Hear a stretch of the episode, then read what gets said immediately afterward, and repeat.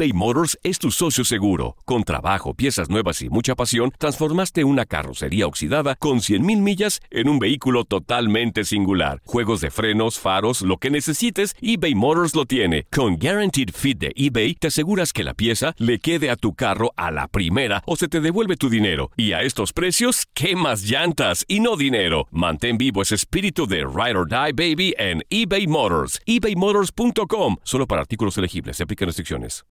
El siguiente podcast es una presentación exclusiva de Euforia On Demand. Tu comunicación con nosotros es muy importante. Ponemos a tu disposición las redes sociales. Facebook, Agencia Mexicana de Investigación Paranormal. Instagram, arroba a mi paranormal guion bajo y arroba turinsólito. Twitter, arroba a mi paranormal y arroba agentes de negro. Suscríbete a nuestro canal de YouTube, a mi paranormal de los agentes de negro y agentes de negro. TikTok, arroba a mi paranormal. Nuestro sitio oficial web, www.agentesdenegro.com.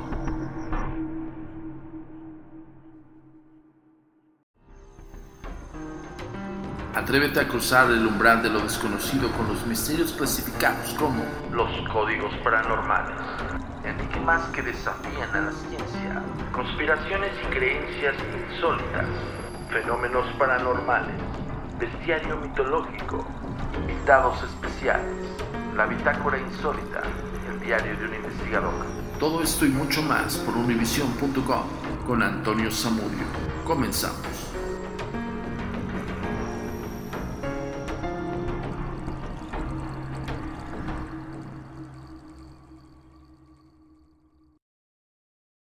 Hola, ¿qué tal? Bienvenidos una vez más a Códigos Paranormales, los podcasts de lo desconocido.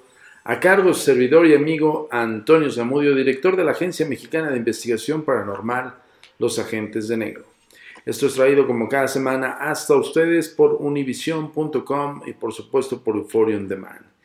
Les agradezco infinitamente que estén aquí cada semana. La semana pasada tuvimos algo de trabajo. Ya les había comentado que estábamos en grabaciones de la nueva serie de Netflix, que participamos en ella no solamente como investigadores eh, del fenómeno paranormal, sino también ahora estamos como ponentes expertos. Y pues se van a llevar una grata sorpresa. Yo no, no quiero adelantar mucho, solamente darles la buena noticia que afortunadamente grabamos esta nueva serie y estamos en, pues en proceso de... Esperemos eh, que se pueda estrenar a finales de este año o probablemente principios del siguiente. Pero bueno, te reiteramos la invitación para que te suscribas a la plataforma digital de Netflix donde vas a poder ver todo el trabajo también que realizamos con esta plataforma directamente de la Agencia Mexicana de Investigación Paranormal. Por otro lado, eh, quiero hacer mucho hincapié de que ya estamos renovando las fechas del Tour Insólito. Por fin tenemos eh, la próxima fecha. Si está escuchando este podcast ahorita, al otro día tenemos la fecha del 5 de marzo. Tuvimos 5, 6, 12 y 13 de marzo, todo por la Ciudad de México. Pero probablemente abramos otros, otras locaciones, todo dependiendo de cómo, cómo esté el asunto de la pandemia. Ya estamos prácticamente del otro lado. Eh, a muchas personas ya les dio, otras personas la, la, la, hemos librado, o quién sabe si ya nos dio. De todas maneras, estamos siendo bien cuidadosos con, en ese aspecto, porque también nosotros no queríamos hacer el tour insólito por la cuestión de la pandemia. Eh, el tour insólito es una interacción sumamente, eh, vaya, muy cercana entre los participantes y ahora sí ya lo aterrizamos, tomamos medidas un poco más enérgicas. Lamentablemente sí, este, pues nos cambió todo, ¿no? Entonces nos tuvimos que adecuar, nos tuvimos que acoplar con, con todo lo que se lleva a cabo de las medidas y pues bueno, se pudo realizar por fin, después de dos años y cachito, podemos retomar. Y, y es, es, es curioso porque cuando iniciamos Tour Insólito en 2016, lo iniciamos en marzo Fíjense qué curioso cómo es, cómo es la vida y cómo pues, cronológicamente te pone como en concordancia ¿no? de, de, situaciones. Y ahorita reanudamos Tour Insólito, aunque no empezamos de cero. Tour Insólito ya es un evento de fenómenos paranormales que te convierte en un investigador real.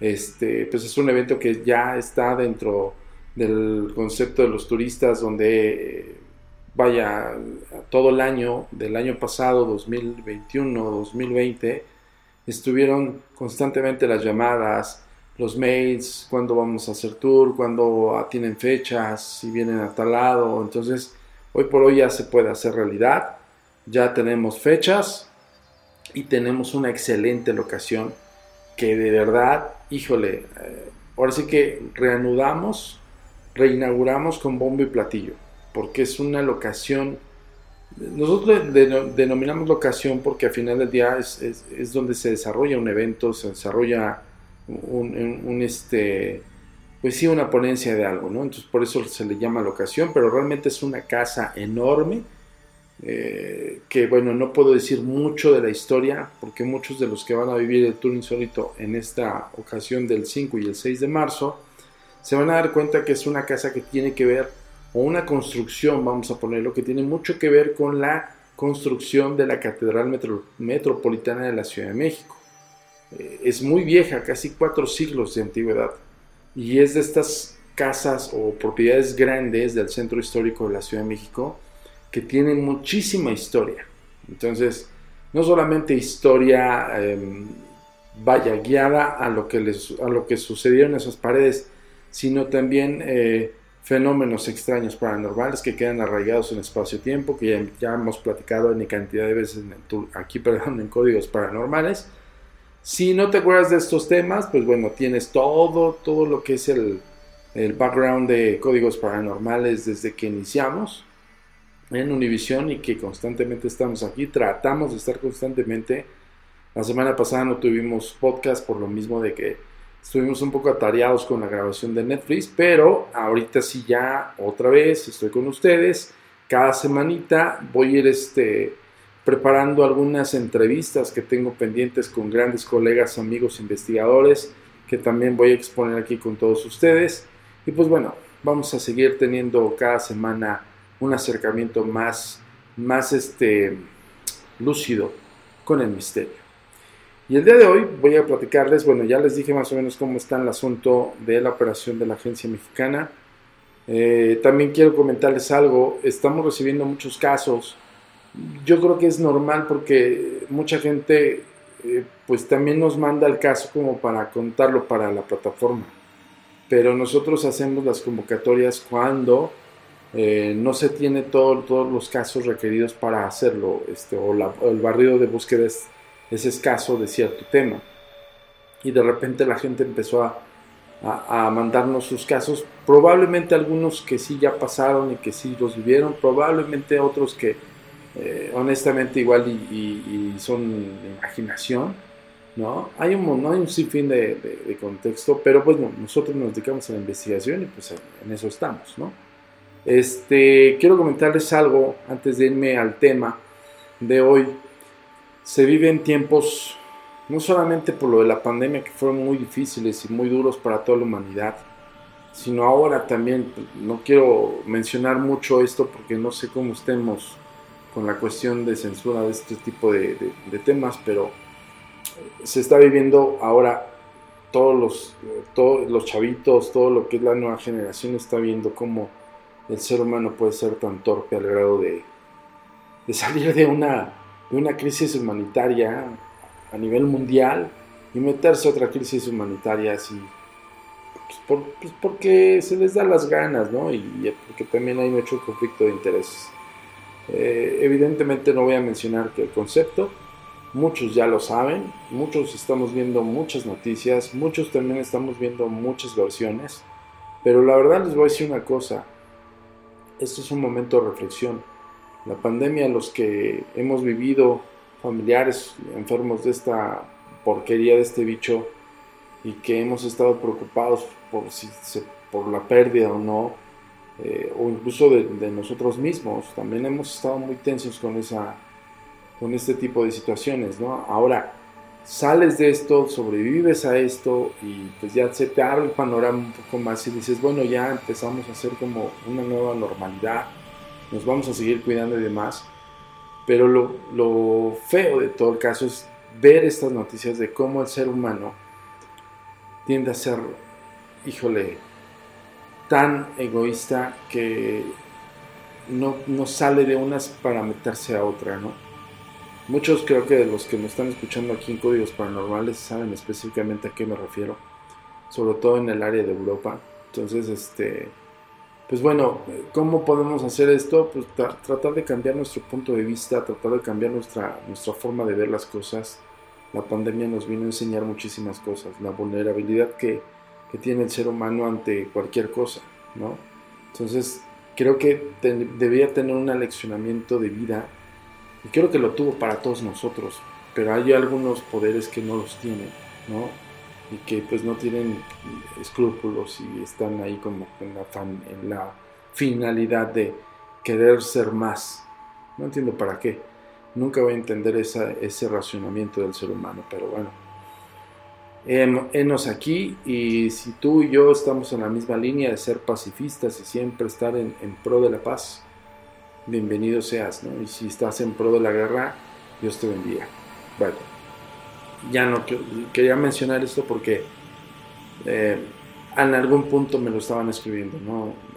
Me, pedían opinión acerca de ello, no, no me gusta opinar mucho de la geopolítica, pero ni mucho menos de la política interna, pero la verdad es que esto de, esto que estamos viendo, pues sí es como un desaire de lo que ya vivimos en la pandemia, ¿no? Y otra vez estar como tensos, pues no.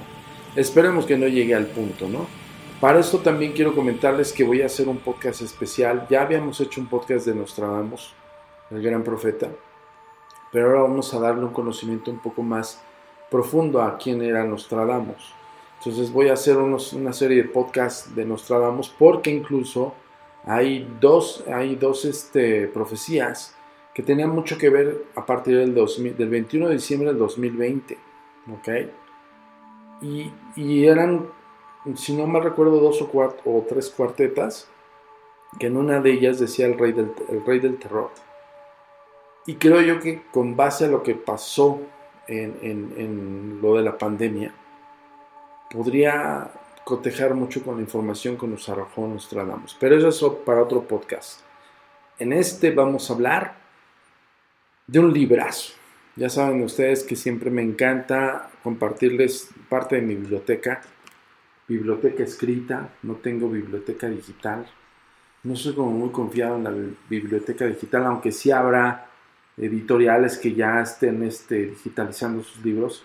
Yo sí soy más de la vieja escuela, lo saben todos ustedes.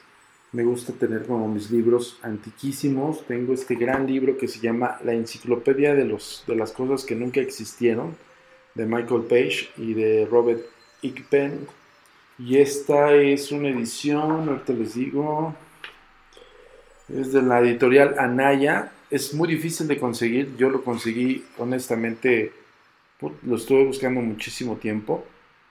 Pero fíjense, la primera edición fue en 1986 y hay una doceava edición que es hasta 1999. Imagínense, es, un gran, es un librazo, ¿no? Entonces, este, y tiene unas ilustraciones maravillosas, tiene una, una información fascinante y por eso quiero compartírselas. Entonces es, y es uno de estos libros enormes que en un librero pequeño no cabría. ¿no? Es como de estos grandes libros donde hubo una... Hubo una no, no, no sé cómo expresarlo. Pues sí, como una especie de moda de que había libros que eran los libros normales comunes de, tamaño, como le llamamos nosotros en aquel entonces, de tamaño tipo francesa, ¿no? Que son como estos cuadernos pequeñitos que son parecidos a un libro. Y había otros libros que eran inmensamente grandes, que eran como, pues, yo creo que una más, más, más grande que una cuartilla. Entonces, este, es fascinante porque yo como cuando estaba niño tenía estos libros en mis manos, pues apenas me, me solo, apenas si lo podía cargar. Es de estos libros fascinantes que tienen como la tendencia de ser como de aquellos libros incunables. Es maravilloso. Bueno, bueno. La enciclopedia de las cosas que nunca existieron presenta en este momento, y los presento a todos ustedes, cosas de magia, ciencia e invención. La diferencia entre los seres humanos y los demás animales es que nosotros dedicamos mucho tiempo a conseguir que los objetos inanimados nos obedezcan. Otros animales construyen viviendas y quizás algunos artefactos útiles, como las telas de araña, y aceptan el resto del mundo tal y como es. Pero nuestros cerebros nos atormentan empujándonos a manipular perpetuamente los elementos vitales del cosmos y a tratar de comprender por qué nos obedecen. Ojo, cuando habla de esto de, la obediencia, es porque cualquier utensilio u objeto o, o, este, vamos a ponerlo así, objeto de la tierra, una piedra, un ejemplo, aunque sea materia pues este endurecida o no sé, ¿no? Ahí no me voy a meter en ese tema porque tendría que explicarles de qué, en qué consiste la forma anatómica de una piedra, pero pues cualquiera lo puede buscar. Quiero, quiero ahora sí indicar bien el ejemplo. Una piedra puede ser una piedra ahí posada en, el río, posada en la, en la calle, pues, ¿no? Un residuo de la parte del concreto es una piedra. Pero esa piedra me puede obedecer a mí. Ojo cómo, se los estoy comentando, ¿eh? No es que me quiera Calimán, ni que esté así, ni Solín, como dicen los de maldita vecindad, que pueda mover con la mente telepática y en telequinesia que esa piedra se mueva. No.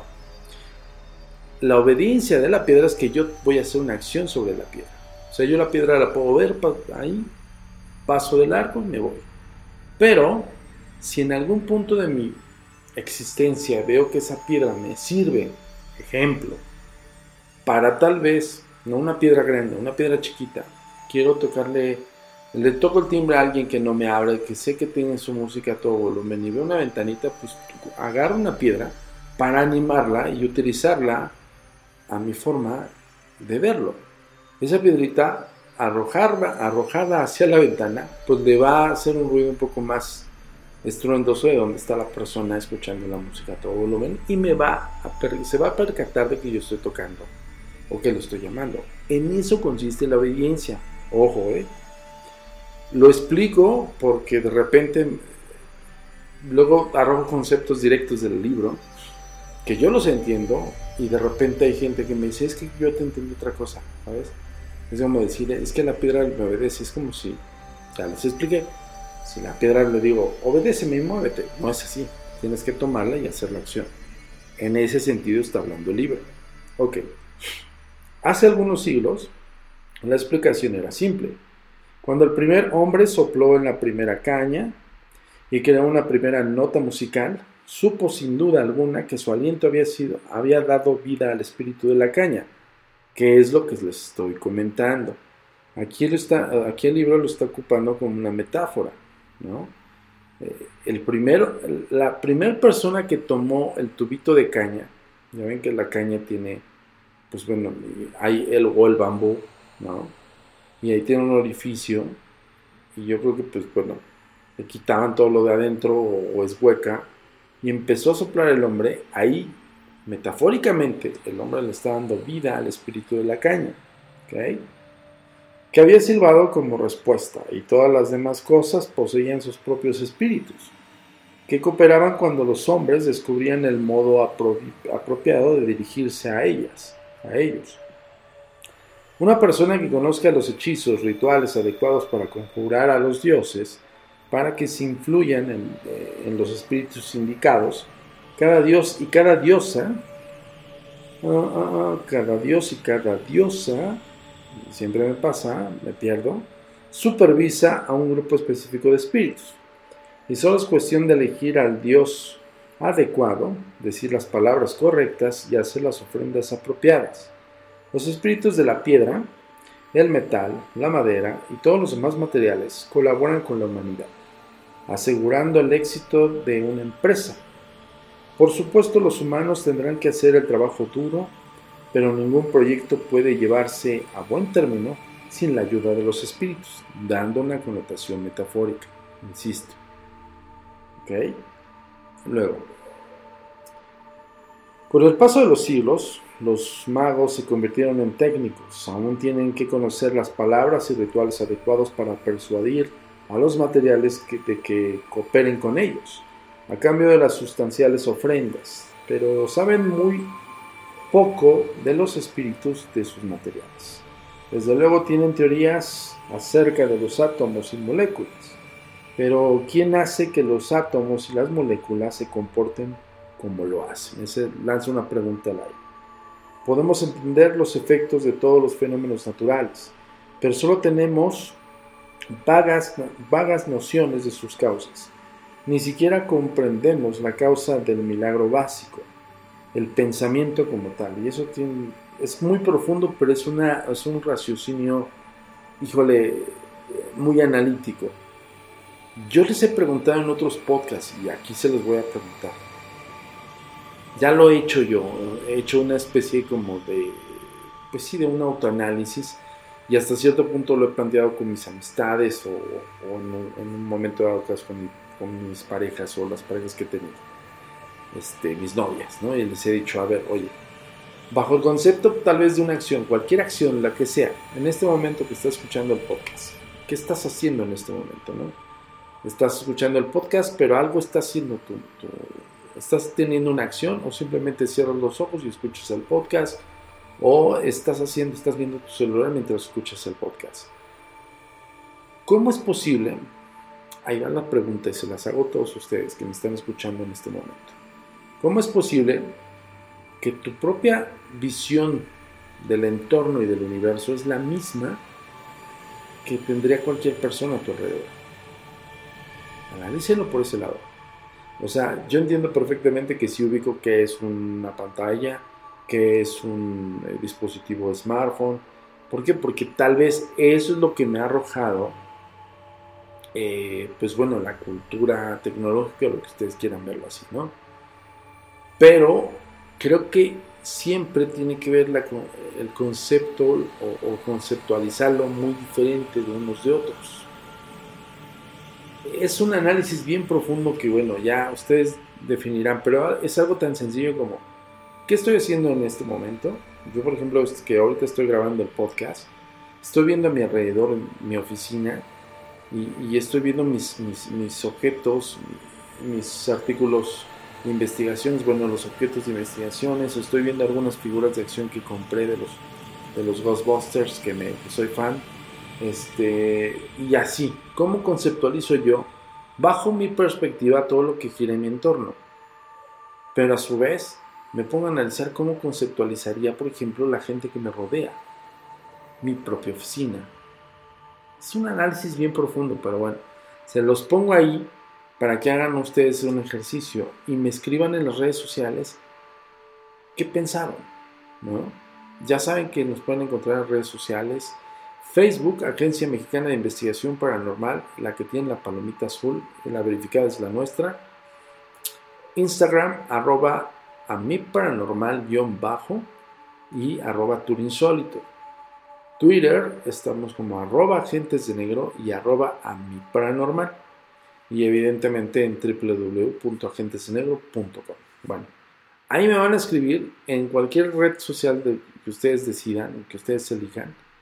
Justo cuando nosotros eh, subamos el podcast, se van a, a esas redes sociales, ya sea que nos hashtaguen, ya sea que nos este, etiqueten y nos pongan, escuché códigos paranormales y mi visión es esta. ¿Les parece? Vamos a hacer ese ejercicio y ustedes nos dirán qué es lo que piensan con este tipo de análisis. Bueno, sigo. Podemos entender los efectos de todos los fenómenos naturales, pero solo tenemos vagas nociones de sus causas, ya lo he leído. La respuesta es sencilla. El cosmos existe en un equilibrio entre buenos y malos espíritus, que influyen en, nuestros, en nosotros perdón, y en todo lo que nos rodea. Nuestros magos pueden influir sobre ellos en cierta medida, y es indudable que ha logrado despertar demonios que pueden, que pueden destruirnos. En, esta, en este libro examinaremos algunas de las maneras que tienen los hombres de colaborar con los espíritus y los elementos del cosmos, Por eso, esto que te dije con antelación de este ejercicio no está eh, alejado del tema, al contrario, tiene mucho que ver con el tema porque es justo la concepción que tenía o que, o que tiene la persona que escribió la, la, enciclopedia de las cosas que nunca existieron, basado en investigación y en, en documentación de estos conceptos. Por eso el tema es cosas de magia, ciencia e invención. ¿Ok? Perdón si soy reiterativo, pero se los tengo que explicar así. Porque vienen conceptos, híjole, tanto conceptos mágicos, esotéricos, de todo un poquito. Pero voy a tratar de abarcar en ese podcast lo más posible, ¿ok? Empieza como una especie de diccionario, prácticamente como, como, pues, este, sí, como, como diccionario en, ay, se me olvidó la palabra, bueno, sí, como por, por al, alfabeto, así literal, y empezamos con el ajo. El ajo, sí, tal cual, este, esta cosita que lo usas para la comida, para, tiene muchas propiedades, incluso propiedades para los árboles, un montón de cosas, pero bueno. Ajo, planta perenne y bulbosa.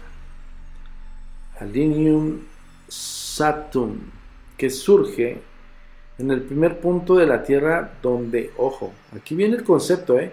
Donde Satán posó su pie izquierdo, probablemente en el suroeste de Siberia. Su pariente, la cebolla, Alium cepa, surgió en la primera pisada del pie derecho de Satán, bajo el concepto de las cosas que nunca existieron. Ojo, no es de que quiera decir es, ¿ok? Simplemente es el concepto. Este linaje infernal no ha afectado al valor del ajo para los mortales. La planta es una importante protección contra diversos seres sobrenaturales, en especial contra los vampiros. Las personas acosadas por cualquier especie de criaturas nocturnas eh, narran bien eh, en preparar guirnaldas y ramos con tallos y bulbos secos de ajo y colgarlos sobre su puerta y encima de la cama. El poder de la planta mantendrá alejados a los posibles visitantes nocturnos. Esto tradicionalmente ya se conoce, y si es muy cierto. O sea, no se han preguntado el por qué pensamos o por qué creemos que el ajo pues, contrarresta los, los espíritus nocturnos o como quieras llamarlo. Pues, la enciclopedia de, los, de, las cosas que nunca existieron, en, entre sus conceptos de cosas de magia, ciencia e invención, te lo está diciendo, ¿no? Ok, seguimos. Alas de Sedit. Repito, alas de Sedit. Sedit es uno de los nombres que se le da a coyote héroe sobrenatural de algunos indios americanos. Sedit encarna eh, los aspectos creativos y protectores de la naturaleza humana y también los aspectos aventureros y destructivos. Tiene una cierta semejanza con Reinan el zorro y posee el mismo talento para meterse en apuros por sus propias tropelías y salir de ellos gracias a la labia, o sea, al verbo. En cierta ocasión, el carácter entrometido de Sedi tuvo consecuencias desastrosas para la humanidad. Cuando el Padre Cielo decidió crear a los hombres y a las mujeres, encargó a dos buitres que se construyeran una escalera entre el cielo y la tierra, para que los mortales pudieran pasar de una dimensión a otra. Sedit pasó por allí y los vio trabajando en la escalera. Cuando le dijeron para qué era, le pareció una tontería, pues en su opinión los humanos pronto se cansarían de la vida eterna adquirida al subir y bajar la tierra, de la tierra al cielo. Los buitres se mostraron de acuerdo y abandonaron el trabajo. Pero antes de marcharse, uno de ellos dijo que también a Sedi se le negaría el paso del cielo a la tierra. Sedi trató entonces de idear un modo para que sólo él pudiera pasar del cielo a la tierra.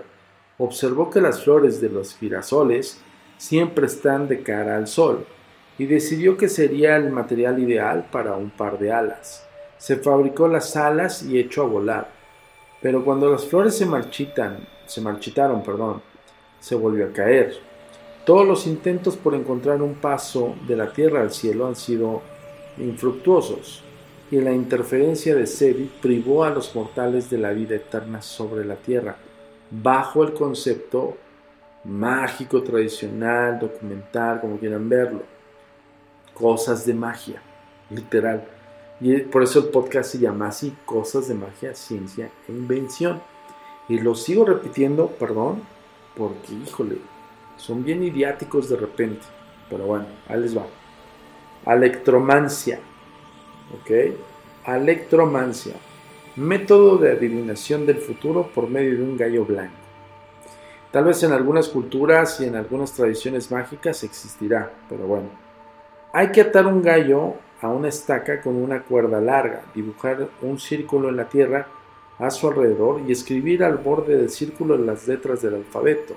A, perdón, a continuación, se pone un grano de trigo en cada letra y se le hace una pregunta al gallo. Este se moverá de un lado a otro del círculo y picará los granos de las, de las letras adecuadas para componer una respuesta. Lógicamente, está entre paréntesis, cuando se come un grano hay que reponerlo enseguida para que el gallo pueda volver a picar la misma letra si es necesario.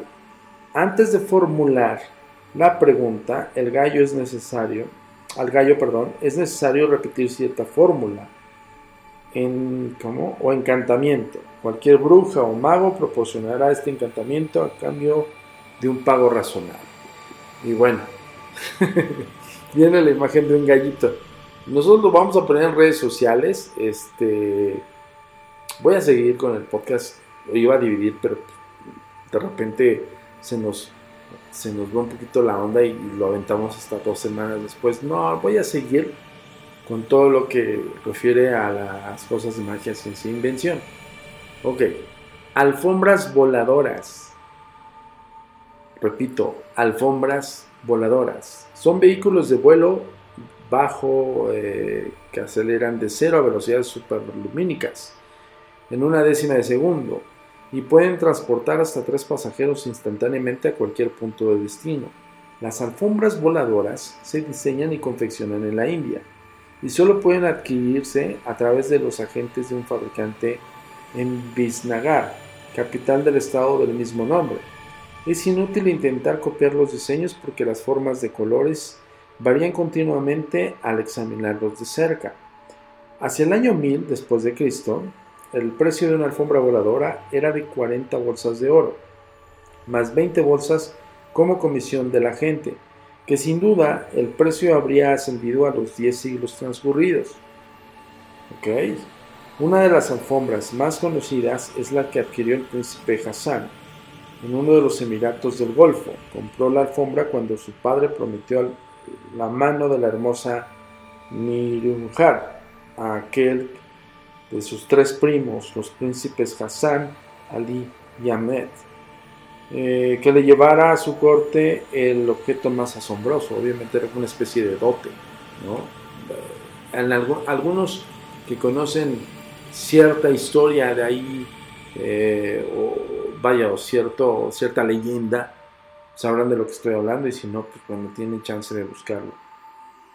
Dice, mm, mm, Ali consiguió un tubo de marfil con el que se podía ver cualquier cosa del mundo. Ahmed trajo una manzana que podía curar cualquier enfermedad. El emir fue incapaz de decidir cuál de los tres objetos, alfombra, tubo o manzana, era más maravilloso y resolvió la cuestión con un concurso de arquería. Ali fue el vencedor y se casó con ay, Nurinjar. Ahmed se casó con una princesa de la raza de las hadas y Hassan se retiró a una vida de meditación. Posiblemente no volvió a usar la alfombra voladora, pero se desconoce el paradero actual de esa pieza pionera de la ciencia aeronáutica. Y lo pongo en, el aire porque pues, estamos hablando que exista la alfombra mágica o no sabemos, ¿no? Pero por eso es otra cosa de la ciencia de magia y de la invención. Aquí viene un concepto muy interesante y muy profundo, que es la alquimia.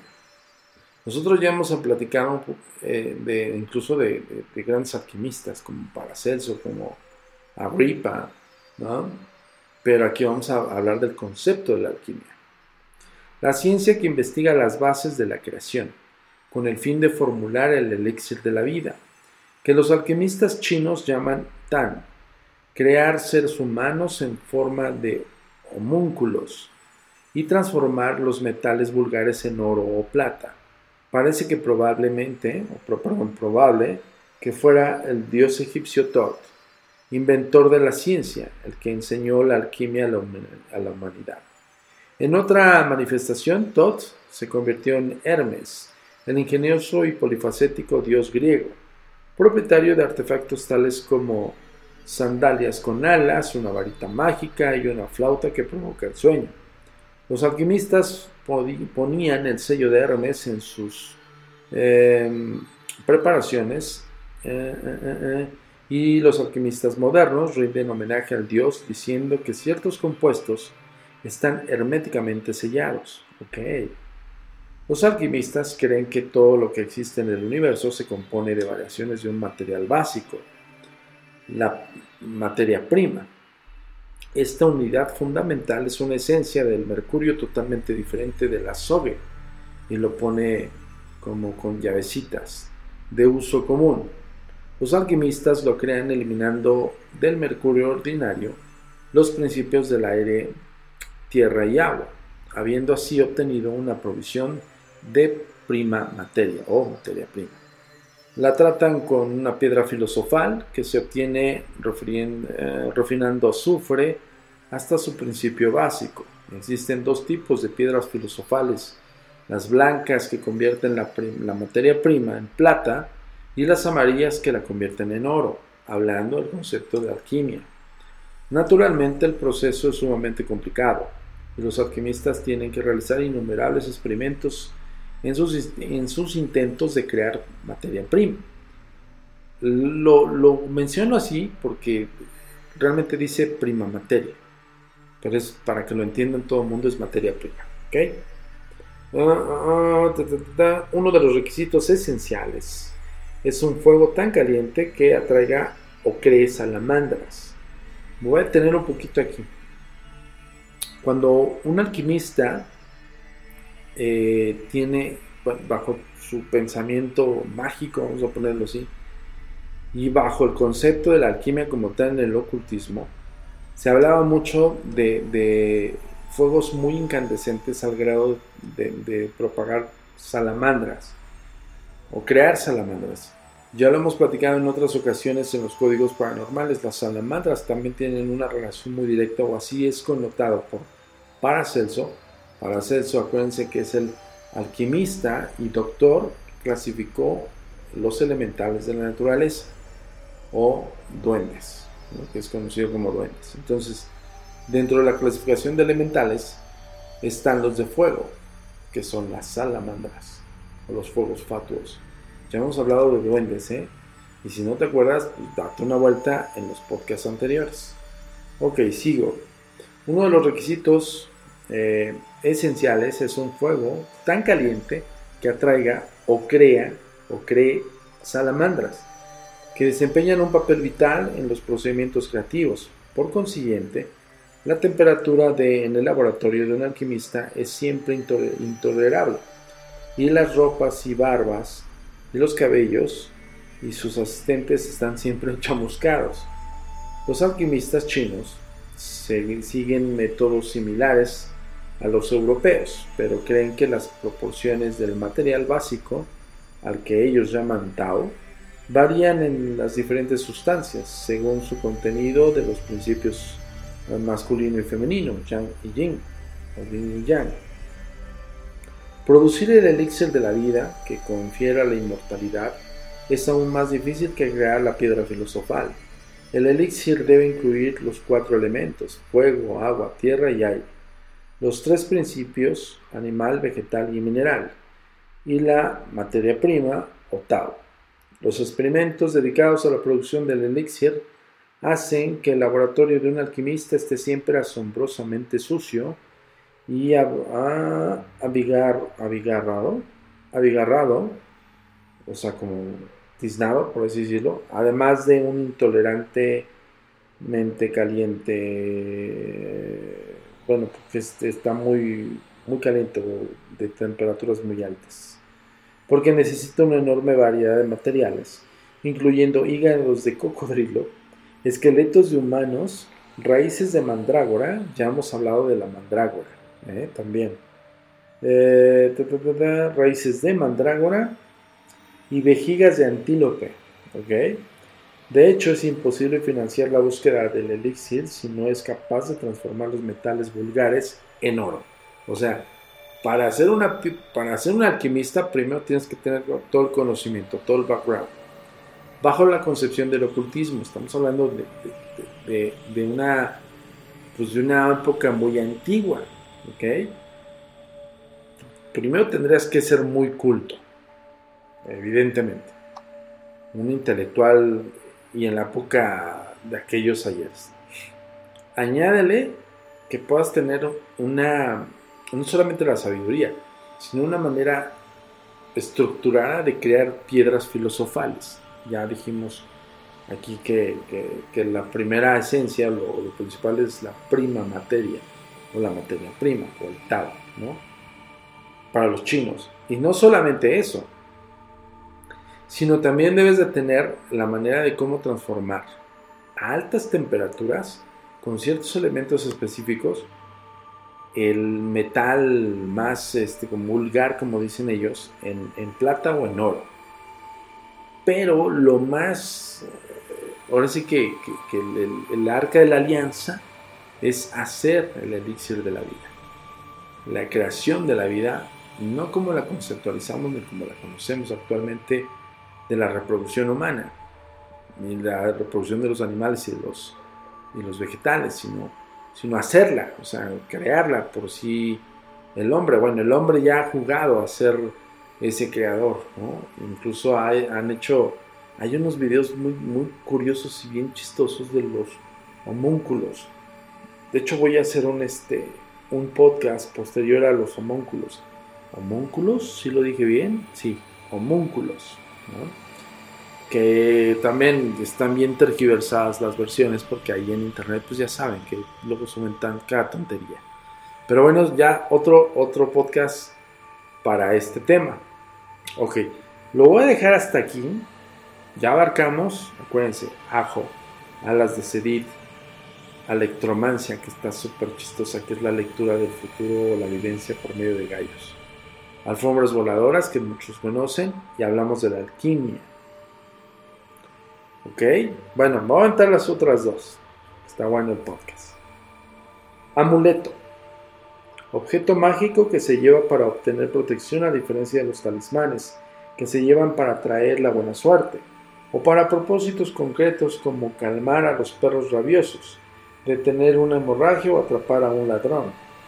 Un amuleto de utilidad general mantendrá alejadas a casi todas las formas del mal, pero adquirir un amuleto de este tipo de manera irreflexiva no dará buenos resultados. Debe estar, de hecho, a la medida de su portador, con tanta exactitud como un traje ceremonial. Lo ideal es consultar a un astrólogo o adivino acerca de los materiales para crear las fases de la luna en las que se debe fabricar o comparar o con perdón o comprar el amuleto y al día del mes del año en que conviene llevarlo por primera vez, por ejemplo, sería útil e incluso peligroso llevar un amuleto de plata y piedras lunares sin los signos y portentos y portentos que indican pues bueno como una especie de escritura lo más correcto es cierta personalidad de un medallón en un texto de la Biblia o del Corán. Ok, voy a repetir esta lectura porque no lo entendí.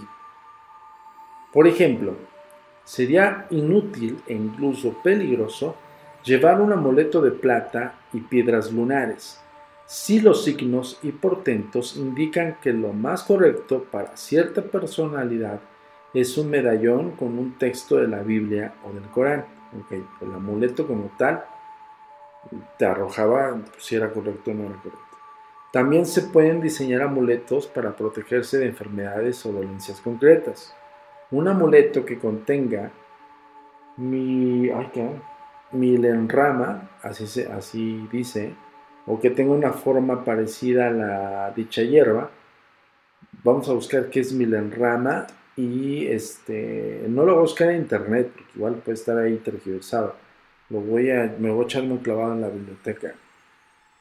Me, me suena como una, como la mandrágora, pero bueno. Que tenga una forma parecida a la hierba, protegerá contra la gripe. Puta, lo hubiéramos sabido hace dos años.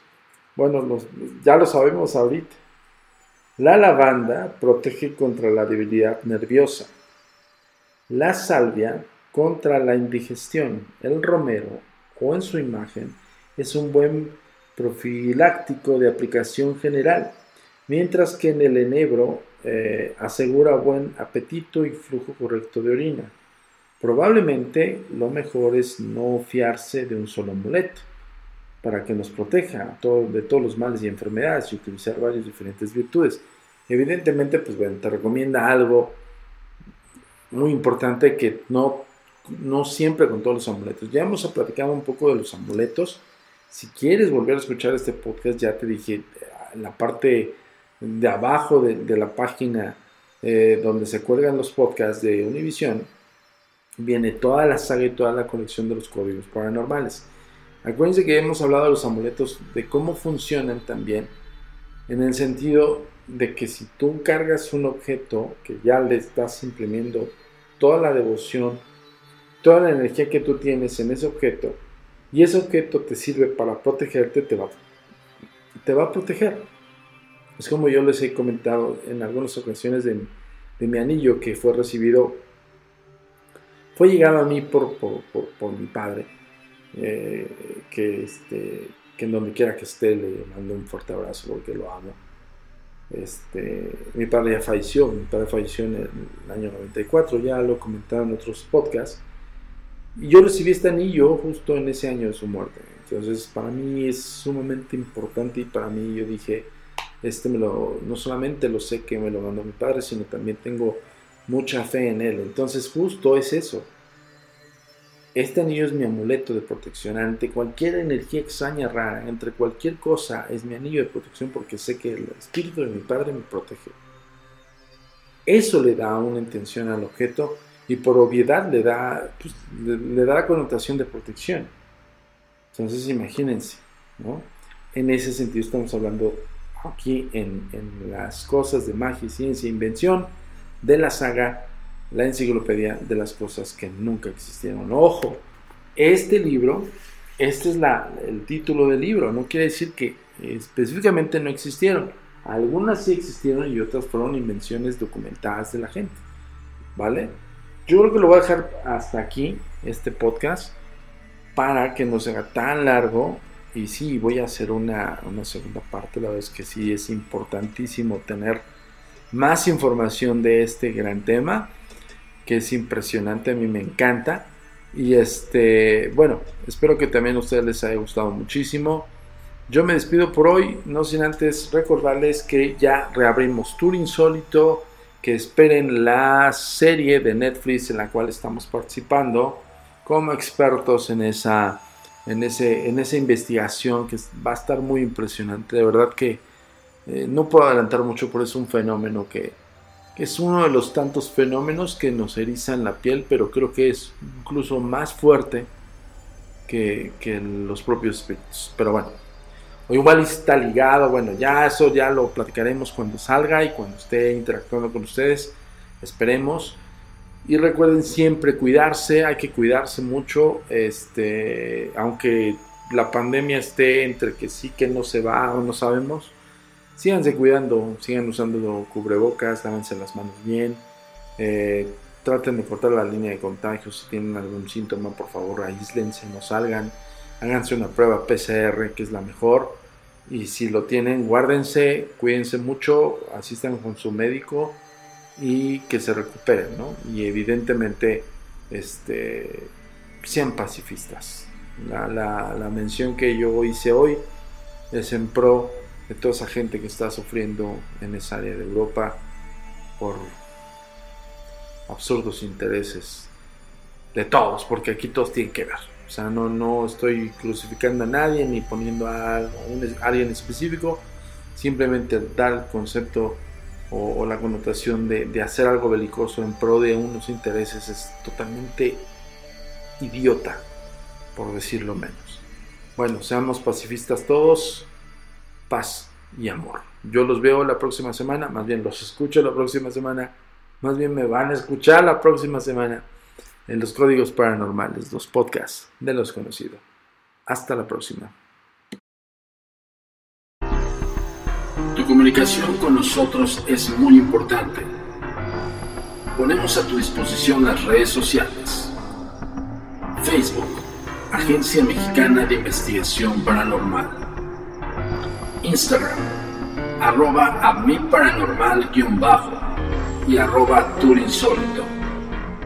Twitter, arroba a mi paranormal y arroba agentes de negro. Suscríbete a nuestro canal de YouTube, a mi paranormal de los agentes de negro y agentes de negro. TikTok, arroba a mi paranormal. Nuestro sitio oficial web, www.agentesdenegro.com.